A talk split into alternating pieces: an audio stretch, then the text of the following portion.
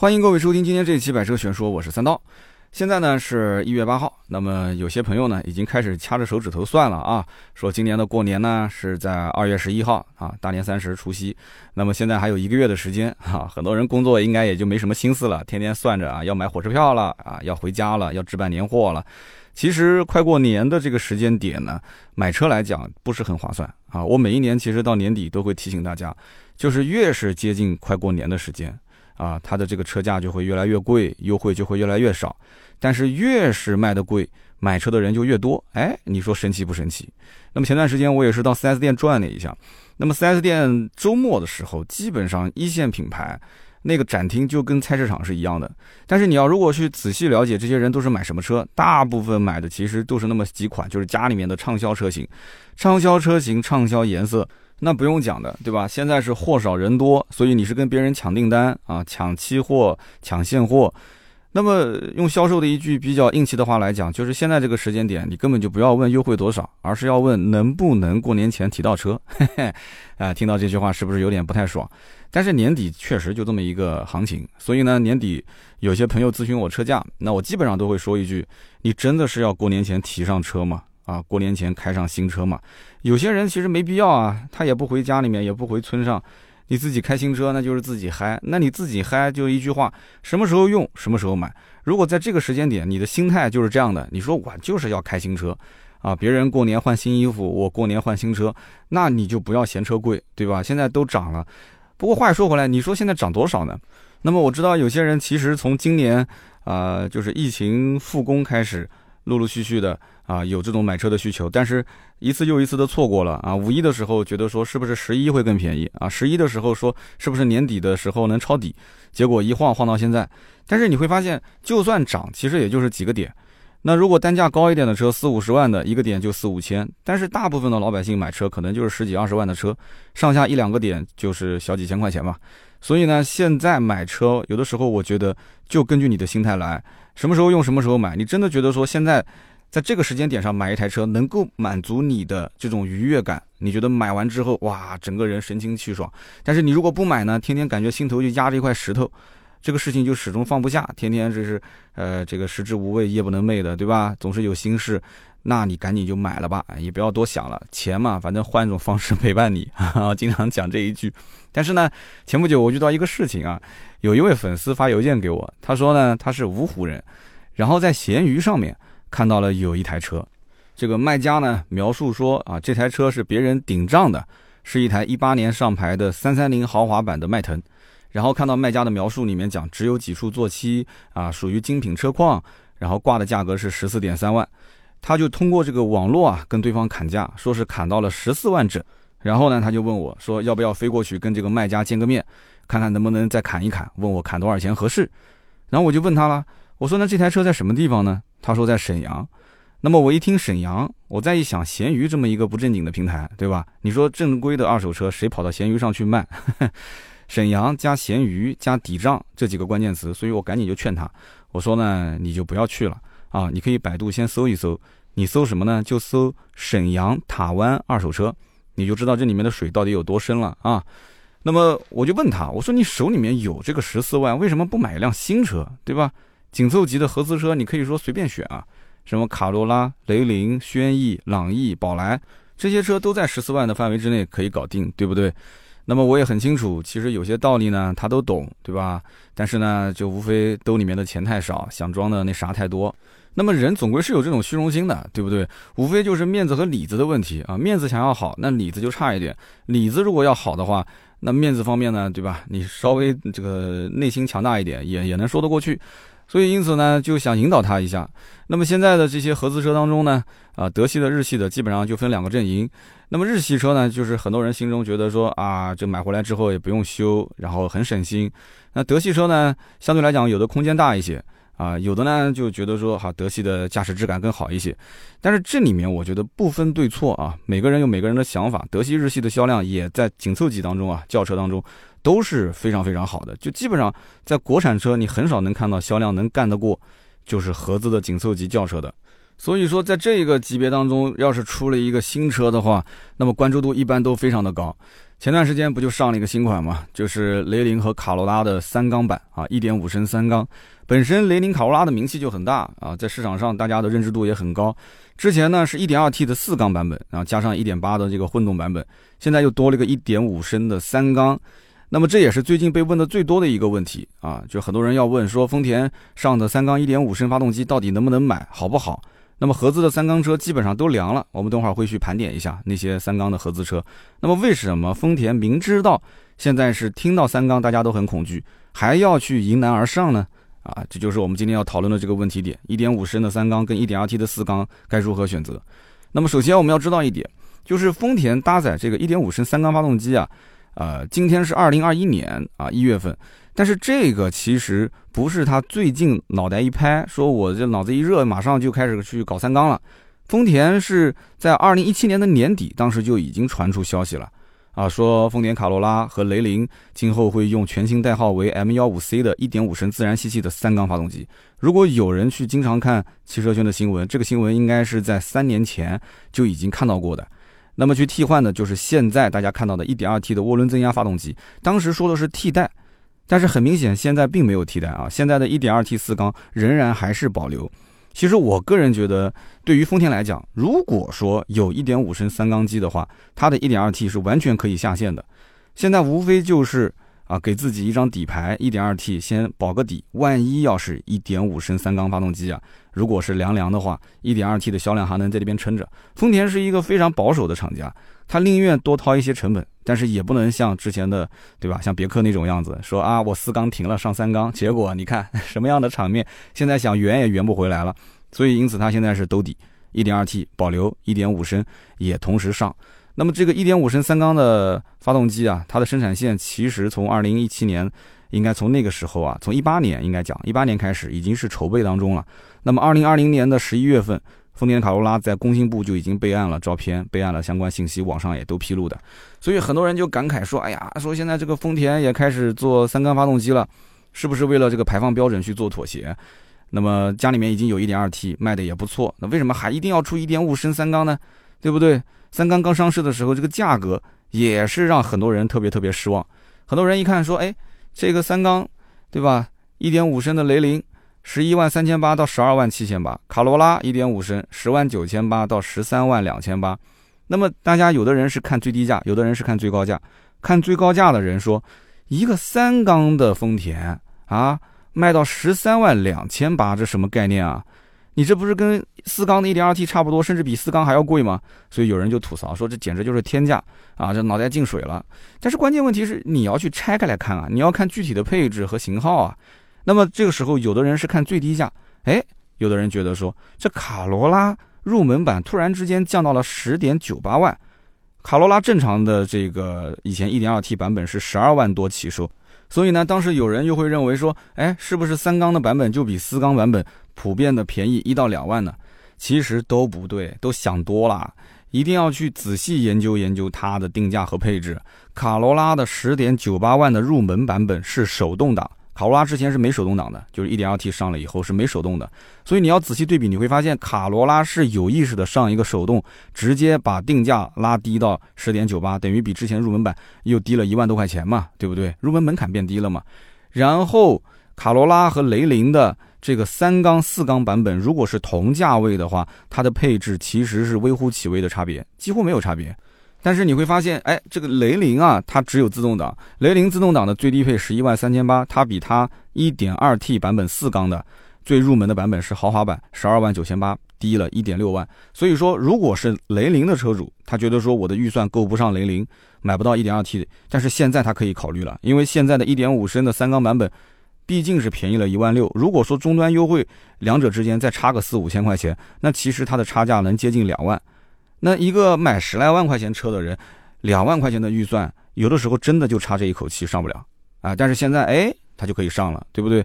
但是卡罗拉的自动挡不行，卡罗拉自动挡的最入门版本十一万九千八，比起一点二 T 的四缸版本就差了三千块钱。其实我觉得意义不大，那你不如直接上四缸了，对吧？所以大家先不要一票否决，说哎呦三缸我不买，三缸的雷凌卡罗拉不好。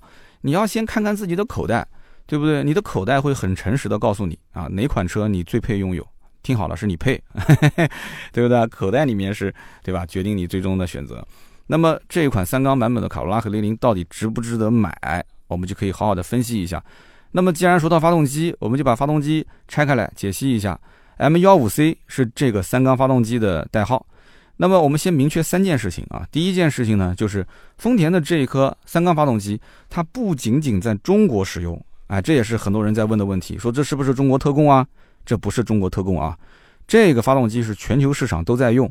那么如果说你要是这个英语好一点的话，你可以上一些啊国外的这个社交网站，你可以看看其他的全球各地的网友是怎么评价这个 M15C 的1.5升三缸发动机的啊。如果有人已经提车的话，你看看车主的评价，对吧？你要是英文好一点。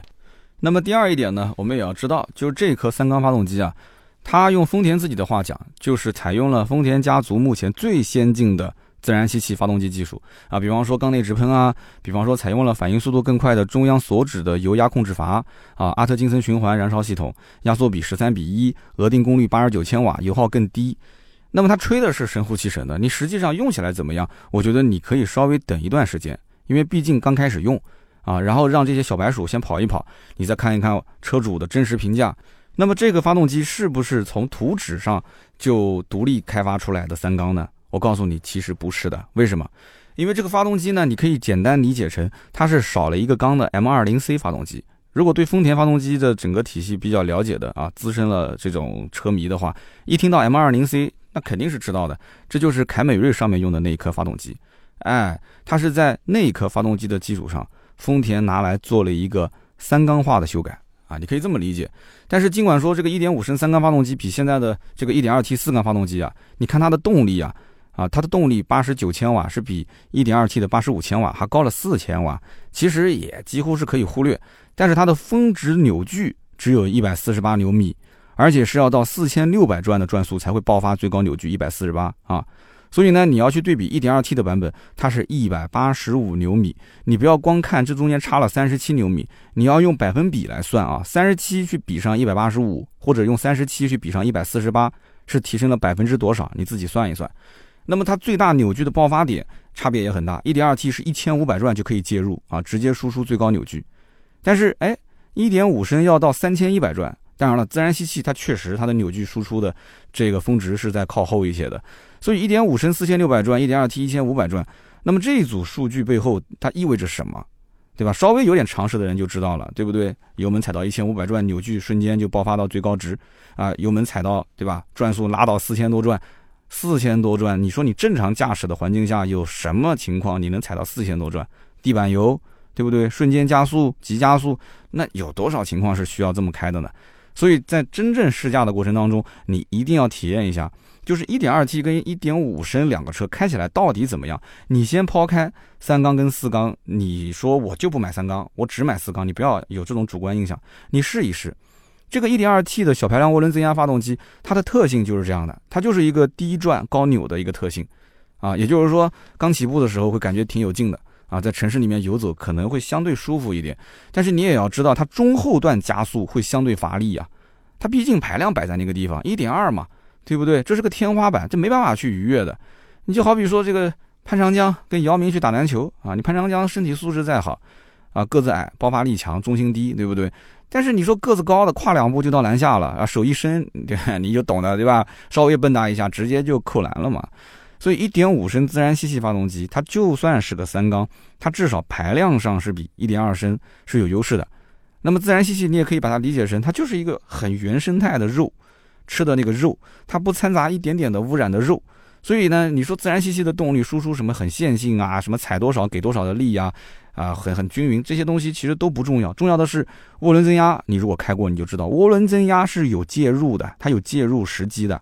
涡轮增压介入之后，多多少少会有一些突兀，对不对？特别是在你的急加速的时候，它是最明显的。就变速箱里的调教再怎么完美，其实涡轮增压的这个属性是没办法的，包括它的迟滞啊。那么当然了，这肯定是根据厂家来啊进行发动机变速箱的匹配，它匹配程度越好。对不对？有些特别牛逼的厂家，他让你这种顿挫感、这种驾驶的舒适感能够提升，顿挫能够变少。但是有些人觉得说完全没顿挫，这车不就没有驾驶乐趣了吗？所以你看这东西，运动跟舒适永远是啊相背离的你想要运动，你其实舒适度肯定是打折；你想要舒适，你其实运动感肯定也是打折。但是你要回头想想，这就是个十来万块钱的家用车啊，对不对？你要多运动啊，还能上天去啊，跑赛道啊。它家用车其实根本的属性肯定还是舒适为主，所以怎么开起来，就说到底就是你开的跟脚。对不对？你不要在网上去看那些什么评测视频啊，或者是评测文章。就这种车子，1.2T 还是一点五升，怎么选？完完全全是看你在试驾过程当中试出来的，而不是看评测、看文字、看视频看出来的。你要找那种就是开起来很跟脚、很舒服，对不对？符合你的驾驶习惯的那个版本啊。你反正有那么多的钱一点二也可以选一点二 T，然后一点五升也可以选，无所谓啊，对不对？他们俩躺在那边给你选，你就。对不对？你就开车呗，你开呗，开到你感觉出来有感觉为止。那么第三一点呢，我们也要知道，就是说，丰田是作为全球销量最大的车企，所以人家工程师也不是吃素的，也不是一个工程师负责一款车，人家肯定是一堆工程师一起来调教，一起来设计。所以丰田是为了克服这种三缸机的先天缺陷，那么采用了什么呢？增加平衡轴的设定。那当然了，大多数车企也是这么操作，用平衡轴去抑制发动机的震动啊。那么我们的订阅号“百车全说”会有图文版本，大家可以看一下。图文版本非常非常的清晰啊，可以看得出它其实就是在拄拐啊，拄一根拐杖，就是这个发动机啊，三个缸，然后第四个缸你可以理解成就是拄了个拐杖，为了保持它的平衡。那么我们都知道，很多的三缸发动机都是用主拐的方式来进行设定，对吧？那么很多朋友也不清楚，说三缸发动机为什么要去主拐啊？那它是什么个原理呢？我知道是平衡，但怎么平衡？为什么要平衡？它是用什么样的一种方式来解决这个问题？那我们可以简单的聊一聊啊。那么以下涉及到一些专业的术语，可能会枯燥一些，所以建议呢，你要是就是音频这一块，你可以加速，然后你去看图文都没问题。首先我们要知道一点，就是马路上跑的燃油车。无论是三缸、四缸、六缸、八缸，甚至十六缸，对吧？那么清一色用的都是什么？都是活塞引擎。那么这种活塞引擎的共同点就是都拥有吸、压、排、爆四个冲程。那么以常见的四缸机为例啊，它就非常适合这种四冲程啊，因为它的曲轴旋转七百二十度的过程当中啊，这四个缸就能很连贯的进行做工啊，那么动力输出就很顺畅。但是如果说我们把四个缸减去一个缸，变成三个缸。那就无法保证发动机做一个完整的冲程。那么我们要明确一件事，就是说，一次做工这个曲轴的循环角度是七百二十度不变的，对吧？那么每个发动机做工它的这个曲轴是一百八十度，也是不变的，七百二十除以四，对不对？那不就是一百八嘛？那么三缸发动机只有三个缸在做工，这就意味着发动机的曲轴单次做工是需要两百四十度。但是我们知道。这个一百八十度可以理解，两百四十度它是没办法去转的，它怎么能转到两百四十度呢？所以三缸发动机在前一个气缸做工结束的时候，就是转完了一百八十度。那么活塞到达它的下止点的同时，曲轴还需要再转一个六十度，就再转一个六十度，不就两百四了吗？但这已经是下个循环了，所以下一个做工的气缸它才能达到上止点继续点火做工，所以以此来满足七百二十度的需要。那么由于这个活塞发力啊是断断续续的，所以活塞它的连杆传递给曲轴的动力也是断断续续的，所以它的力矩是没有办法得到平衡的。所以这个时候呢，厂家就需要给这个三缸发动机加上平衡轴、加上平衡块、加上偏心式的飞轮，啊，用来解决这个问题。那么所以说四缸变三缸，它不是一个简单粗暴的说啊，我就减去一个缸就可以了，或者说我就停掉一个缸，我直接把四缸拿过来停一个缸，啊，不是这样子的。它是需要重新设计，重新给出一套解决方案，所以它的设计和制造的成本其实并不低。那么当然，三缸也不是说一无是处。我们刚刚前面讲了这几个问题点需要去解决，那么后来不是也找到解决方案了吗？但是这种解决方案你也可以说只是临时性的，对吧？这种解决方案你说能不能一劳永逸呢？你说又加了这么多东西，这些东西有没有磨损？将来呃有没有可能说它的这个效果会变得越来越弱？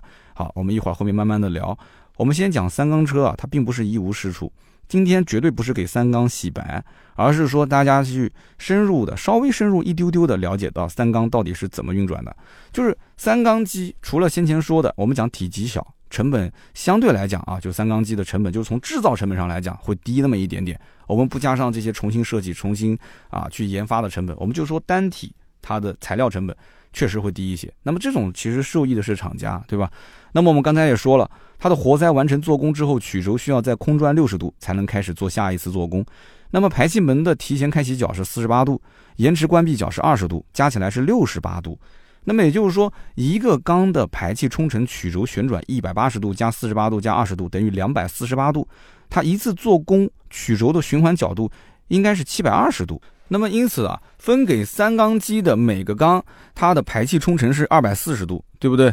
我们算一下就知道了。那么也就是说，每个缸之间的排气干涉可以小到忽略不计。我们刚刚算出来是两百四十八度，对不对？它的排气脉冲其实更加的连贯。但是这个前提是什么？前提是三缸机需要配涡轮啊，因为现在常见的涡轮增压方式就是靠这个废气的增压，对不对？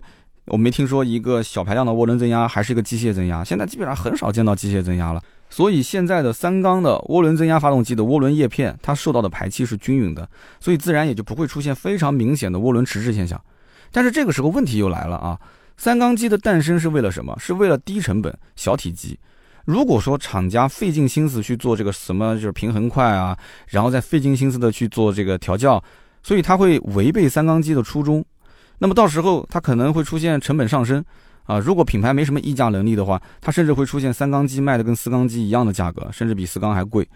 所以你看一看 1.5T 的福克斯，你就明白了，福克斯的 1.5T 就是三缸机完完全全独立研发的，它不是在什么四缸的基础上重新再去开发，所以说它的成本就会比其他厂家的成本要高，但是也能看到它的三缸机的整个的参数非常的漂亮。那么当然了，丰田为这一套三缸动力系统是准备了非常充足的嫁妆。啊，为什么说是准备充足的嫁妆呢？这里面不仅仅用大量的技术去研发、去调教这个三缸机，而且呢，与它匹配的其实就是丰田家族现在很多车上都在用的，包括现在的 1.2T 的雷凌卡罗拉也在用，啊，凯美瑞也在用，RAV4 也在用，奕泽也在用的那个 DS CVT 模拟时速的变速箱。这个变速箱我们之前在聊这些车上市的时候都提到过，它的低速是相当于一个 AT 变速箱，可以直接换挡。那么高速呢，相当于就是个 CVT 的变速箱。那么这个变速箱现在匹配到这个1.5升三缸发动机的车上，具体开起来感觉怎么样？因为到目前为止还没拿到试驾车，我不敢去妄下定论啊。我们也是希望大家有能试到这个车的呢，在我们节目下方去留个言啊。然后我们南京这边的试驾车要到月底才能到，也是很遗憾啊，不能第一时间去试到车。那么最关键就是官方讲说给这台三缸发动机的丰田卡罗拉和雷凌还加强了隔音措施。那所以我也想体会体会，就它的这个所谓的加强隔音到底是什么样的一个效果？所以后期试驾一下就知道了。那么关于三缸的卡罗拉和雷凌到底在实际驾驶的时候带来什么样的体验？那只能等南京啊展车是十六号到店，然后试驾车基本上到月底，呃月底之后我去拍个视频，到时候发到我们的订阅号啊，包括我的啊百车全说三刀的微博，跟大家再进行分享。那么聊到这里呢，我相信很多人还是有疑问，就是说丰田为什么要去搞这个三缸版本，对吧？四缸卖的好好的。对不对？而且周围的那么多的一些友商，他们的三缸车型已经是被打脸打了无数次了，对吧？已经被证实销量非常的凄惨。那丰田为什么还要逆势而为？那么这里面呢，跟大家分享几个我的观点啊。首先就是大家肯定都知道的，现在的排放法规越来越严格啊，双积分的政策。那么这里面特别是双积分政策，我们简单的可以说一下，汽车双积分政策就是平均燃料消耗量。算它的积分，然后加上新能源车也可以算它的积分。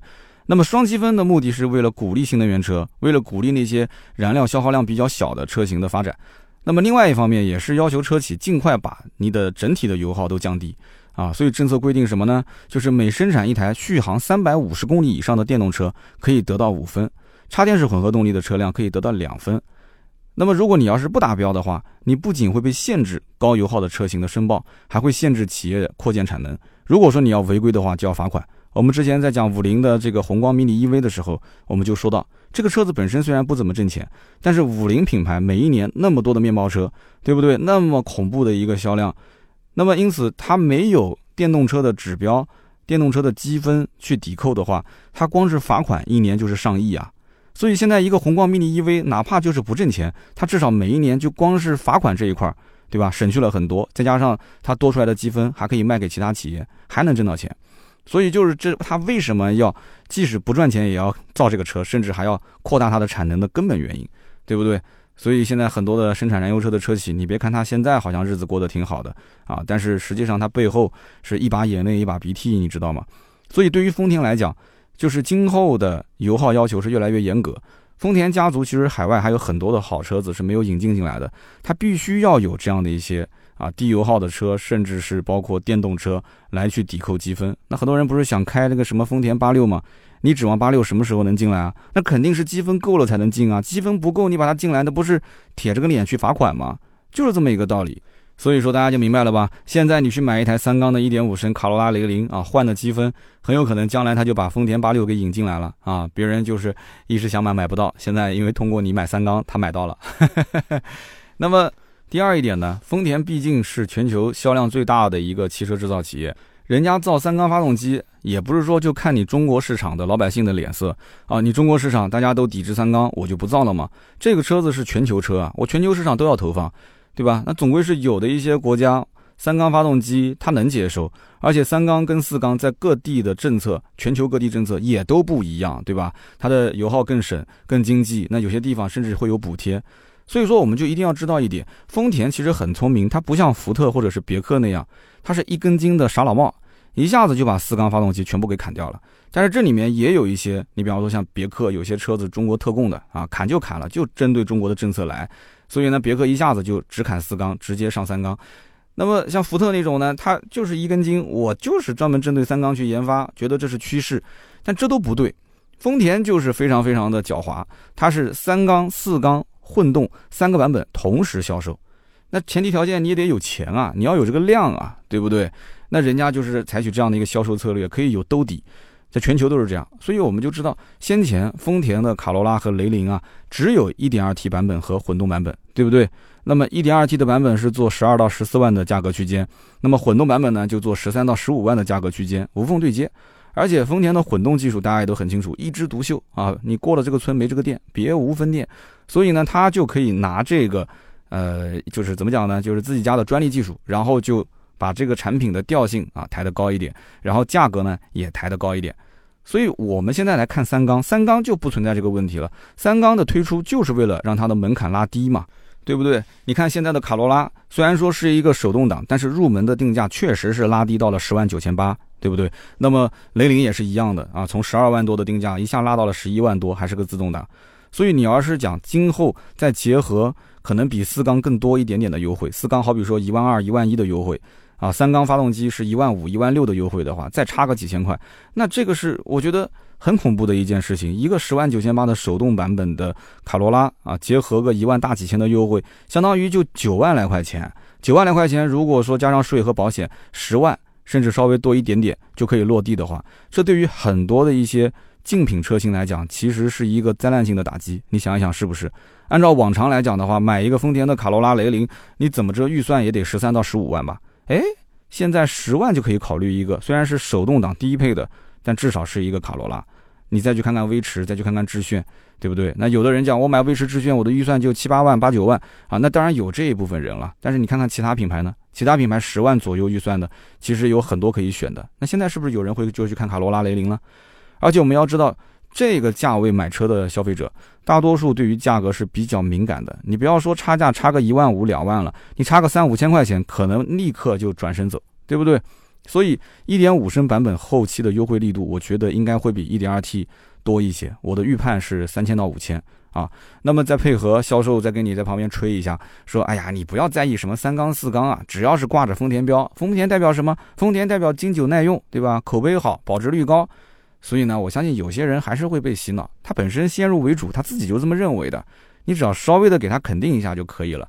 所以，能不能抢掉其他的品牌有一些三缸车，甚至其他品牌的一些四缸车的客户，我觉得可能性还是有的。因为定价毕竟在那边摆着嘛。但是我仔细研究下来，我又发现丰田其实还是很鸡贼的啊。首先，我们截止到今天录音啊之前，我们没有看到丰田官方能给出非常好的销售政策。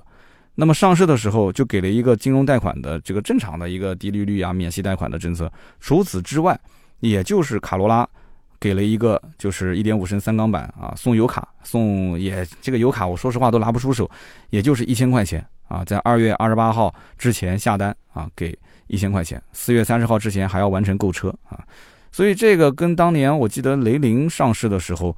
给的这个政策完全不可同日而语。当时雷凌我记得是交一千抵五千吧，还是交一千抵三千？然后后来这个政策经销商又结合着给了一些，包括送装潢啊什么的。所以现在你看他这个政策就一千块钱油卡，然后雷凌还没动静，所以是有一点点抠门啊。那么另外一点就是卡罗拉和雷凌1.5升三缸它的低价。就是入门的价格便宜，其实你可以理解成只是个烟雾弹啊。就这个版本呢，它价格便宜，伴随着就是配置更低嘛，所以它是个盖中盖的版本。而且你再看之前广汽丰田，它是砍掉了它雷凌 1.2T 最低配的那个版本，它原先其实是有一个11.58万的版本。那为什么要砍掉这个版本？其实很简单，就是为了把这个价格空间腾出来给1.5升三缸版本的入门车型，对不对？所以真的丰田非常的鸡贼，你现在一看说，你看我们前面也在对比吧，我说，哎呀，1.2T 的版本现在你要买雷凌，只能从十二万多的豪华版开始了，哎，但是其实以前不是这样的，以前有十一点五八万的版本哦，但是如果你要拿他们两个价格是同价位的版本对比，他们俩配置其实没什么差别，而且价格也没什么差别，比方说雷凌1.5升三缸版本的豪华十二点七八万。然后 1.2T 的四缸版本的豪华十二点九八万，你会发现三缸跟四缸其实价位上就差两千块钱，但是配置方面几乎没差，对吧？一个大轮毂，一个小轮毂，一个有 LED 灯，一个没有 LED 大灯，就这么一点点差别。然后你再看卡罗拉的十一点九八万的1.5先锋，这个是三缸的，然后和四缸的十二点二八万的这个 1.2T 先锋 Plus，这两个就差三千块钱，配置也是一样的，几乎没有差别。所以那我就想问了，那你到底是买三缸还是买四缸呢？对不对？你不要有一种先入为主，觉得说三缸一定比四缸便宜的错觉，其实根本就不是，配置几乎一样，价格也差别不大。好，那我们其实把丰田的三缸四缸说的已经很清楚了，而且听到这里，有些人心里面已经有定论了。那我们再回过头来说一个问题啊，就是。现在当下的市场环境里面，其实三缸机的骂声啊，很多人已经骂累了，都不想骂了，对吧？以前是铺天盖地，整个网络上都在骂三缸，骂的最狠的时候，那个时候三缸车的价格是一路降价啊，越降越没人买。那么降到最后呢，有些人实在顶不住了，你比方说别克，啊，就是包括雪佛兰，对吧？把三缸机又换成了四缸机，但三缸机也不能舍弃啊，还继续在卖。那么到今天为止，很多消费者还是闻三色变。啊，不少人就一句话，三缸车就是个垃圾啊！现在网上还是有人会去回，三缸车就是个垃圾。那么就算有人能接受三缸发动机，大多数人如果看到有三缸跟四缸可以选，啊，很多最后纠结来纠结去还是买了四缸。所以你想要通过这个产品三缸发动机去教育客户，那基本上会死得很惨。你比方说像福克斯这种，就是一根筋啊，对吧？傻乎乎的就全系就三缸，我就是不出四缸。那么大多数客户是不被你教育的。你跟他怎么吹三缸好啊？技术怎么的牛逼？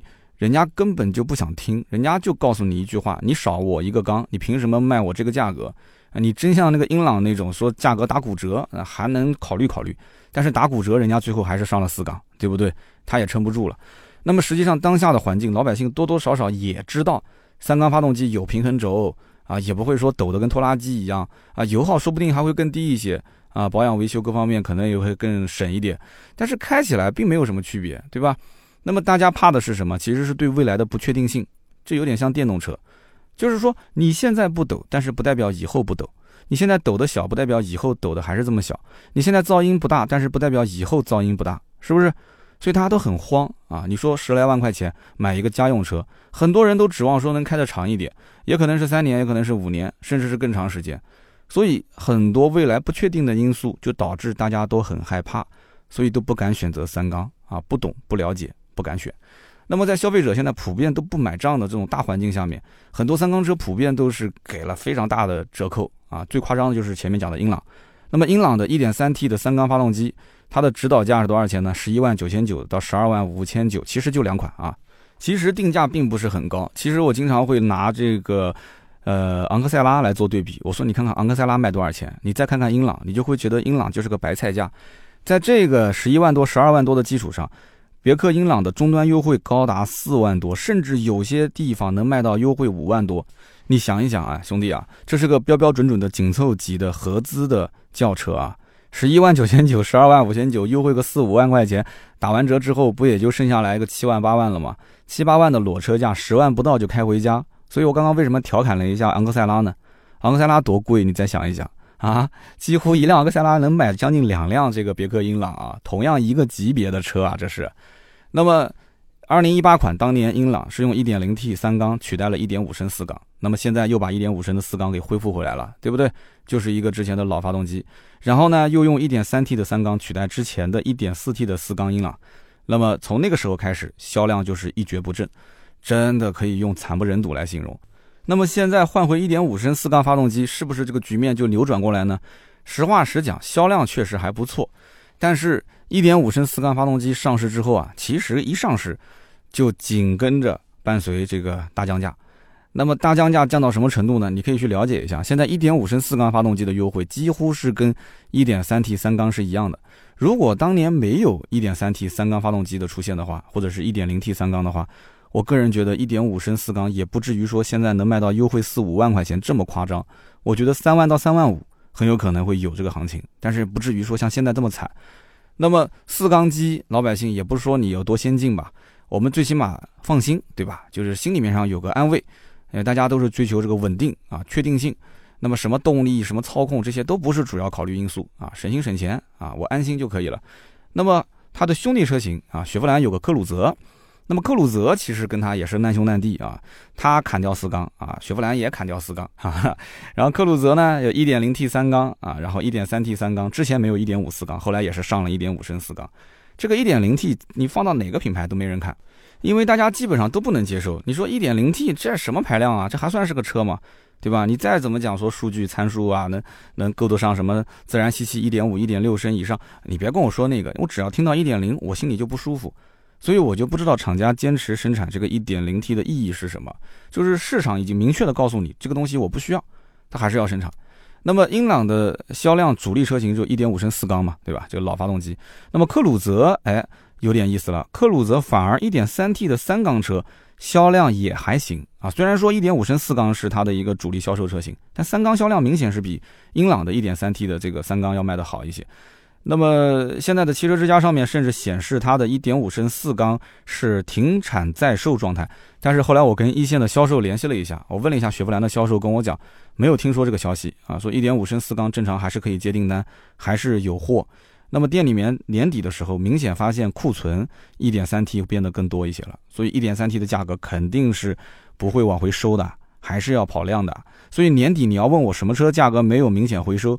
那可能也就是别克跟雪佛兰这些车了，那么克鲁泽的定位跟英朗又不太一样了，因为偏运动一些，偏运动的话就容易吸引这个年轻消费者，年轻消费者呢相对思想开放一点啊，有的时候我们可能换个思维角度的话，年轻消费者很多都是用父母的钱啊买自己喜欢的车，所以他可能不太会纠结三缸啊，他也知道三缸没有四缸那么的确定，但是呢外形更炫，买个别克感觉就没那个味儿，对吧？所以克鲁泽的 1.3T 为什么会卖的比别克的这个英朗的 1.3T 略微的好一点，我觉得更多可能是这个层面上啊有一些差别。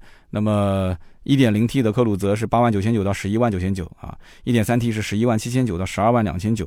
那么它整体的优惠幅度也是在四到四点五万之间。所以你想想看，打完折还剩多少钱啊？十一万多、十二万多，打完折还剩多少钱？1.0T 没有那么高的优惠啊，1.0T 基本上在三万上下，但是也很便宜了。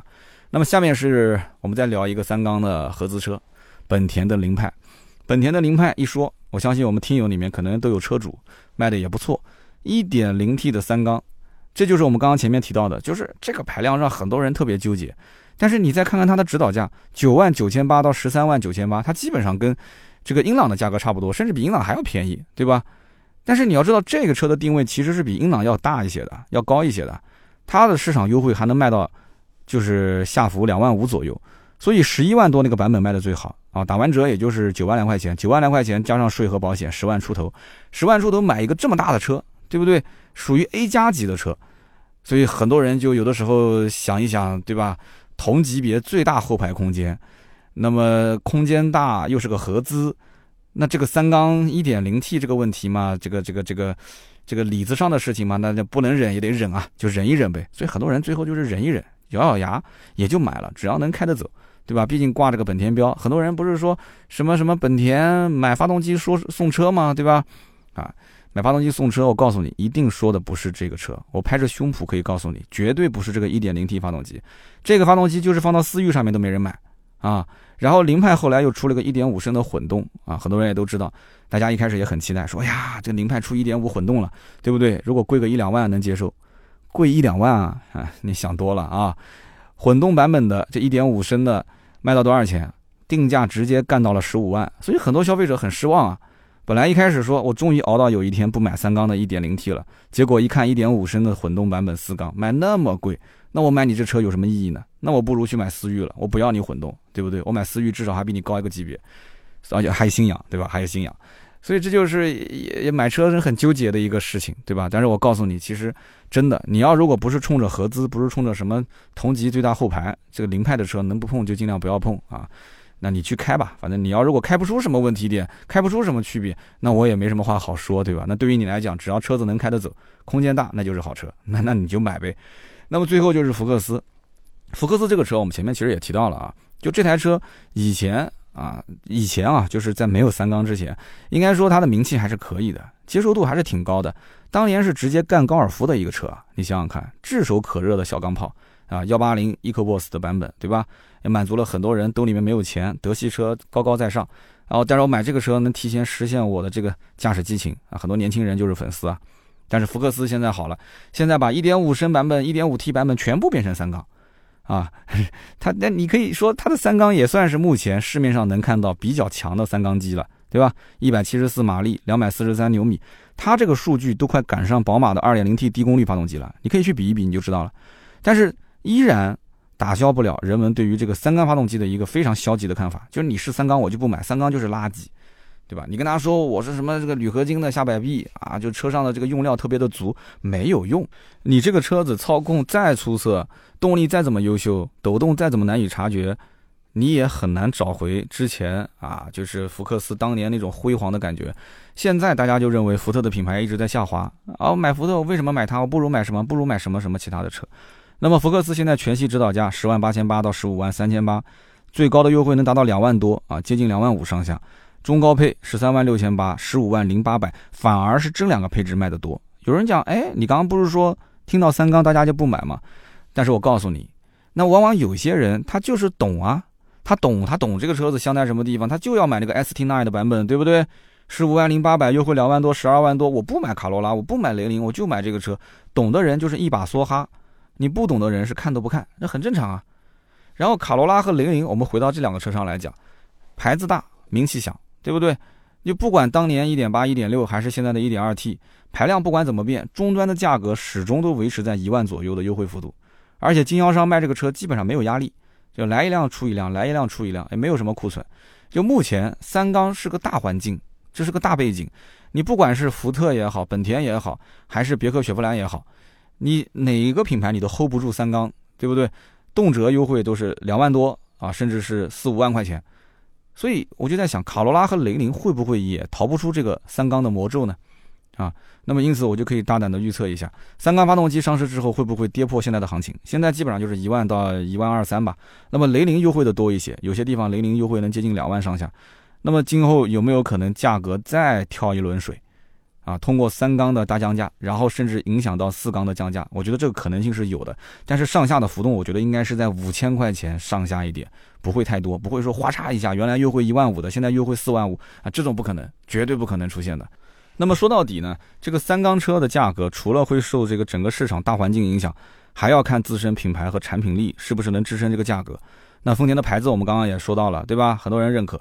那么从产品角度来讲，也确实，因为还没试到这个车，就从目前参数各方面来讲，虽然没有太多亮点，但至少也不会太拉胯。那么当然了，最起决定性因素的肯定还是市场环境，因为毕竟竞争对手在旁边绕着你嘛，对不对？围着你嘛。英朗三缸那么便宜啊，动力参数其实也不错，综合产品素质也不错，但是依然是四五万的优惠。对不对？然后福克斯，你说福克斯操控性没你好吗？福克斯其实产品力也不差，但是依然销量一蹶不振。所以我觉得丰田这个三缸啊，真的后期我们可以再啊跟进一下啊，半年左右再做一次报道，我们来分析分析市场行情啊，值不值得入手？那么现在卡罗拉做一次小保养的价格，其实啊，如果是用丰田它自己的机油的话，零 W 杠二零基本上全合成机油四升装，三百九十八块钱，加上它的机油机滤啊，大概三十九。然后工时费八九十块钱，小保养一次五百出头一点点，这个是 4S 店的报价。那么如果是在那些什么某虎啊、某猫啊这些啊养车网站上面去去团购，经常会出现一些比较低的折扣啊。为什么我知道那么详细呢？因为我们公司就有员工就是在这些网站上面去团，然后指定线下的这些这个修理厂，然后进行保养。那很方便啊，而且这些网站经常都会给出非常高的折扣啊，所以因此，如果质保期之内你不能出去的话，那只能到 4S 店进行保养，它的费用基本上是跟四缸差不多的。但是将来你如果可以出来保养的话，其实你在这些养车平台上你可以省下来还算比较多的钱。那么在未来的保值率方面，我觉得三缸肯定是跑不赢四缸的，这是百分之百的啊。你说现在三缸车的市场环境今后会不会变？我觉得今后不管怎么变。就是市场整体来讲的接受度啊，肯定是四缸高于三缸，特别是这些买二手车的人，他虽然说是个过渡啊，买个二手车过渡，但是他更讲究就是稳定性、确定性，他很怕出问题，所以市面上出现一个三缸一点五跟一个一点二 T 的版本，如果两台车同样的价格，我可以百分之百告诉你是四缸卖的比三缸好，那除非你三缸比四缸便宜很多，那你如果便宜很多愿意卖吗？你作为车主来讲，你又不愿意卖，是不是？你当时买的时候也没比四缸便宜多少。所以这就是个很矛盾的点。那么聊到这里呢，最后讲一讲最近网上的一些这个网友们的讨论啊，在一些视频啊、文章下方的讨论，我发现很好玩，出现了三大阵营啊。什么叫三大阵营呢？第一个阵营就是厂家买的水军啊，我觉得丰田很有意思，丰田怎么会有这么多的水军呢？按我讲，丰田的品牌应该是不需要找这个五毛党啊，但是很明显五毛党还是很多的。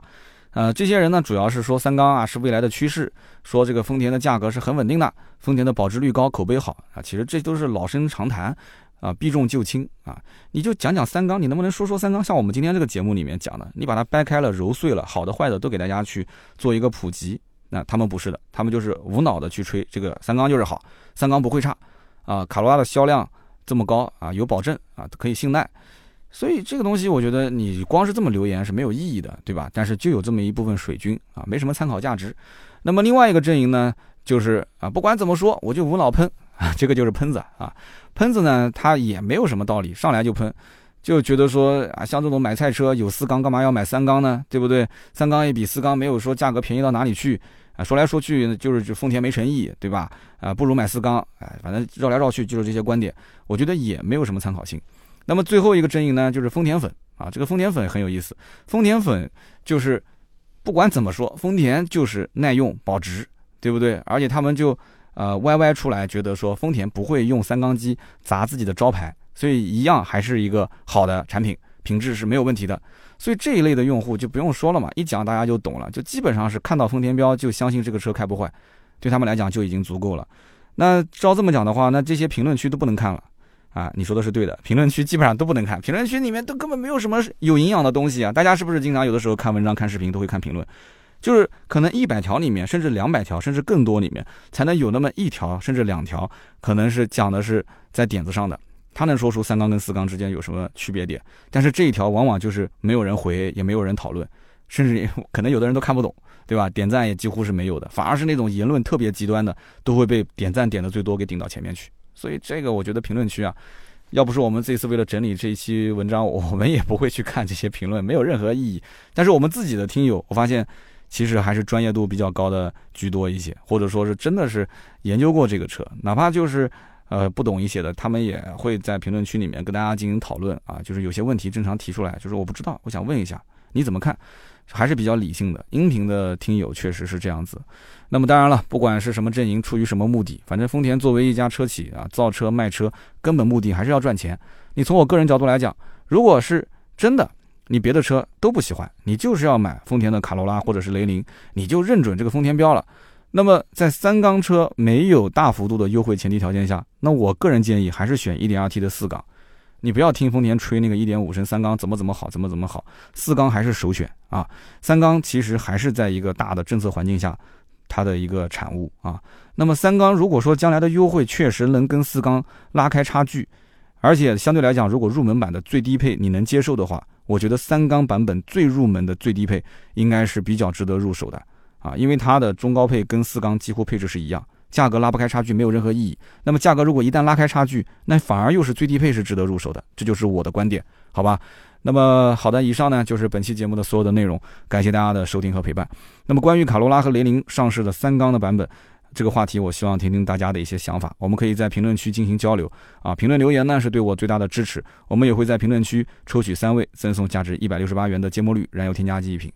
那么最近呢，关注我们百车全说账号的朋友们应该发现了，我们现在是每周更新一期视频啊，百车全说视频，也就是评测类的视频。